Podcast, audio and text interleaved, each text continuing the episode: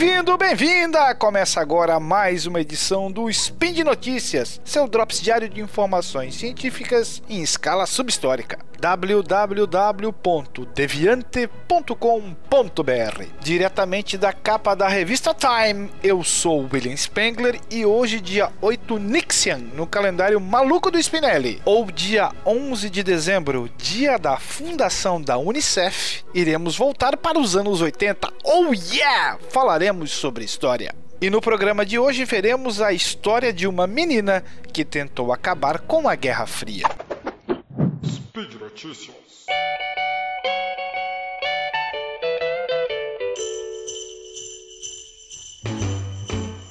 Jingle bell, jingle bell, jingle bell rock. Jingle bells swing and jingle bells ring. Snowing and blowing up bushels of fun. Now the jingle hop has begun.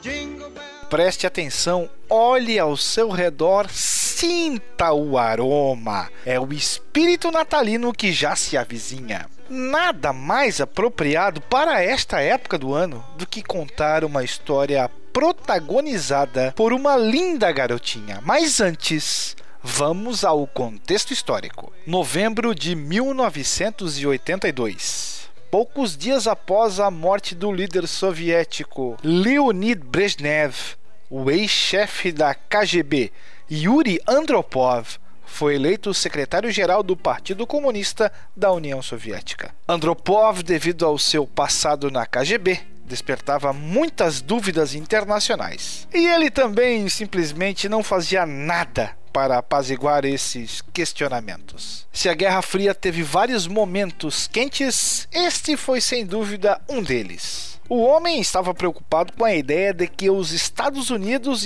estava planejando um ataque nuclear para derrubar de vez o governo soviético e, claro, ele não poderia deixar barato. Foi tal a propaganda que se dedicavam ambos os países que a incerteza ante a nomeação do ex-chefe da KGB acabou colocando a cara de Andropov na capa da revista Time. Não tinha forma melhor de fazer o povo dos Estados Unidos lembrar da grande ameaça soviética. Assim como milhões de crianças americanas durante a Guerra Fria, Samantha Smith, de 10 anos e natural de Manchester, no Maine, estava aterrorizada por esse possível cenário catastrófico, onde seria atacada com armas nucleares pelos russos. A imprensa e os programas de televisão não paravam de falar sobre bombas nucleares, sistema de defesa antimísseis e uma destruição mútua, e a pequena temia a possibilidade real de uma guerra. Certo dia, Samantha chegou da aula e perguntou à mãe Jane Smith se as pessoas estão com tanto medo dele.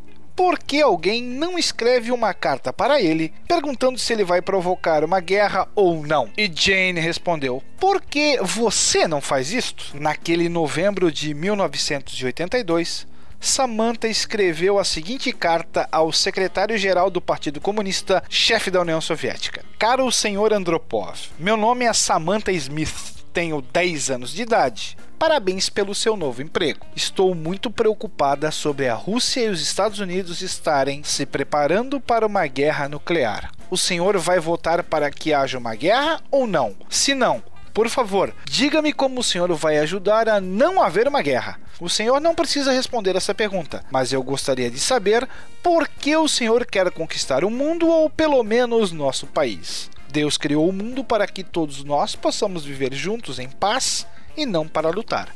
Sinceramente, Samantha Smith. Durante meses não teve resposta alguma. No entanto, quando a carta foi publicada no Pravda, o todo-poderoso jornal estatal soviético, tudo mudou. A missiva da menina foi vista como uma súplica para o entendimento internacional. Claro que isso não significava muito para Samantha. A menina escreveu a carta para Andropov e queria apenas uma resposta para as suas dúvidas. É quase um Psy Kids old school. Pois bem, o que ela fez? Decidiu escrever uma segunda carta, desta vez a Anatoly Drobonin, embaixador da União Soviética em Washington, em março de 1983, perguntando quando teria uma resposta e dizendo: Acho que minhas perguntas foram boas e não deveria se importar se eu tenho só 10 anos. Pouco depois, a embaixada telefonou para a casa de Samantha e disse que tinha uma carta de Andropov que logo logo seria enviada. E assim foi.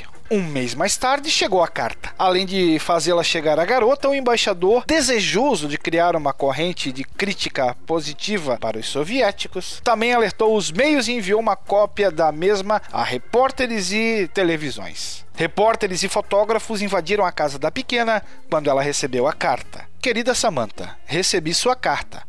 Chegaram muitas outras recentemente de seu país e de outros países do mundo. Você escreve que está ansiosa a respeito de uma possível guerra nuclear entre nossos países e pergunta se estamos fazendo algo para que a guerra não aconteça. Sua pergunta é a mais importante de todas aquelas que colocam o homem a pensar. Te responderei séria e honestamente: sim, Samantha, nós da União Soviética estamos tratando de fazer tudo para que não tenha guerra na Terra. E queremos viver em paz, comercializar e cooperar com todos os nossos vizinhos desta terra, com os que estão mais longe e com os que estão perto e certamente com um país tão grandioso como os Estados Unidos da América. Nos Estados Unidos e em nosso país há armas nucleares, armas terríveis que podem matar milhões de pessoas em um instante. Mas não queremos que sejam utilizadas nunca. É precisamente por isso que a União Soviética foi a primeira a declarar solenemente para todo mundo que nunca usará armas nucleares contra nenhum país. Em geral, propomos suspender sua produção e proceder à abolição de todas as reservas na Terra. Parece-me que esta é uma resposta suficiente à sua segunda pergunta: por que quer começar uma guerra contra todo mundo ou ao menos contra os Estados Unidos? Não queremos nada disso, queremos a paz. Há algo em que estamos ocupados: cultivar trigo, construir e inventar, escrever livros e voar ao espaço. Queremos a paz para nós e para todos os povos do planeta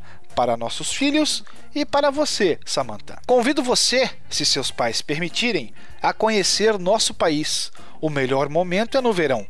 Conhecerá nosso país, vai encontrar com seus contemporâneos, visitará um acampamento infantil internacional, o Artek, próximo do mar. Assim poderá ver que na União Soviética todos estão a favor da paz e da amizade entre os povos. Obrigado pela sua carta, desejo tudo de melhor em sua ainda jovem vida assinado Yuri Andropov. Repare, amigo ouvinte, o famigerado adversário dos Estados Unidos, o grande fantasma vermelho do leste, acabava de convidar Samantha Smith, de 10 anos, para visitar a União Soviética, algo que pouquíssimos americanos tinham feito naquela época.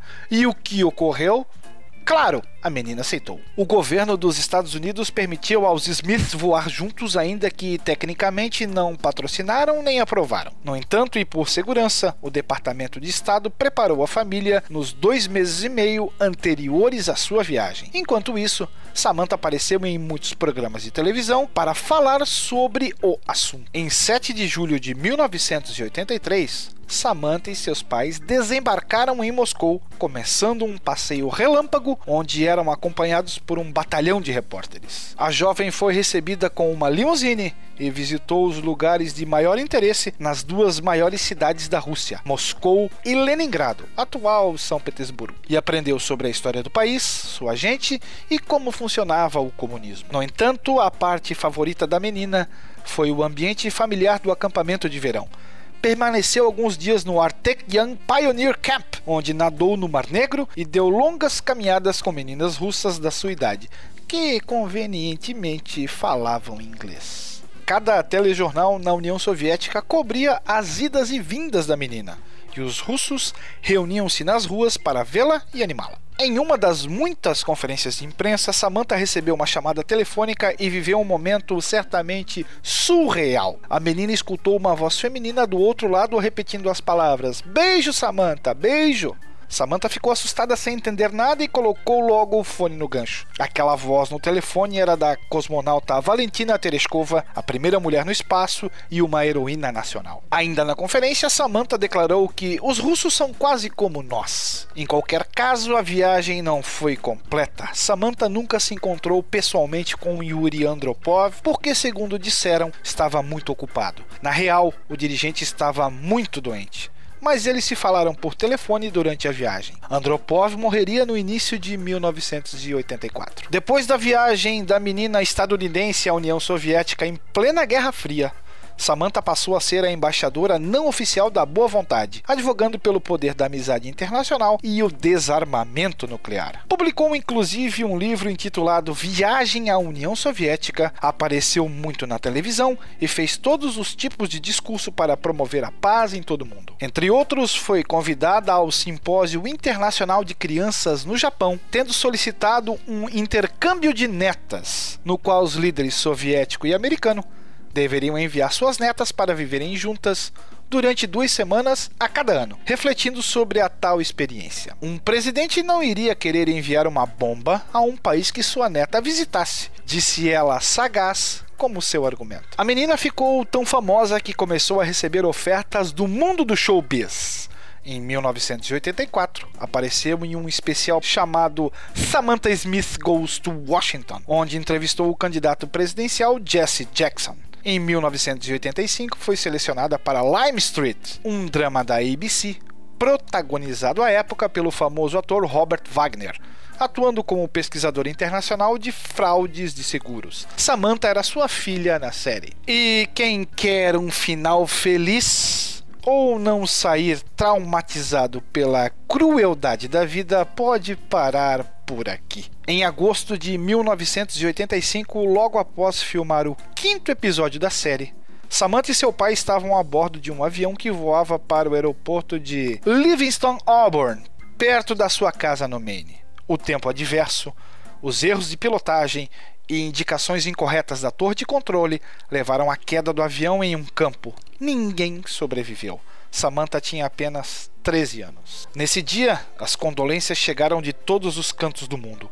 Tanto o presidente dos Estados Unidos, Ronald Reagan, como o líder soviético Mikhail Gorbachev enviaram cartas pessoais à mãe de Samantha. Os russos homenagearam a menina de várias formas. Foi publicado um selo em sua honra e um enorme diamante descoberto na Sibéria recebeu seu nome, assim como uma nova classe de flor, um asteroide descoberto por uma astrônoma russa e o Arctic Young Pioneer Camp, que visitou em 1983, passou a se chamar Samantha Camp.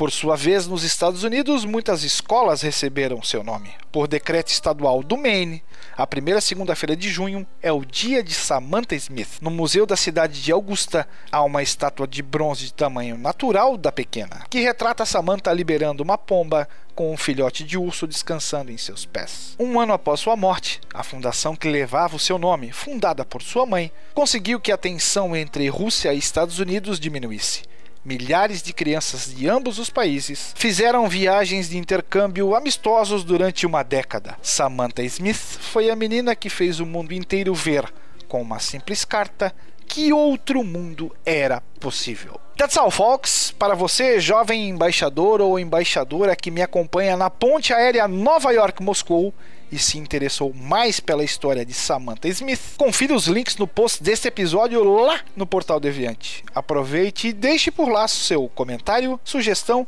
ou canção da paz predileta. Aliás, esse podcast só é possível acontecer por conta do seu apoio no patronato do SciCast, tanto no Patreon, no Padrim ou no PicPay. Bye bye, fellows!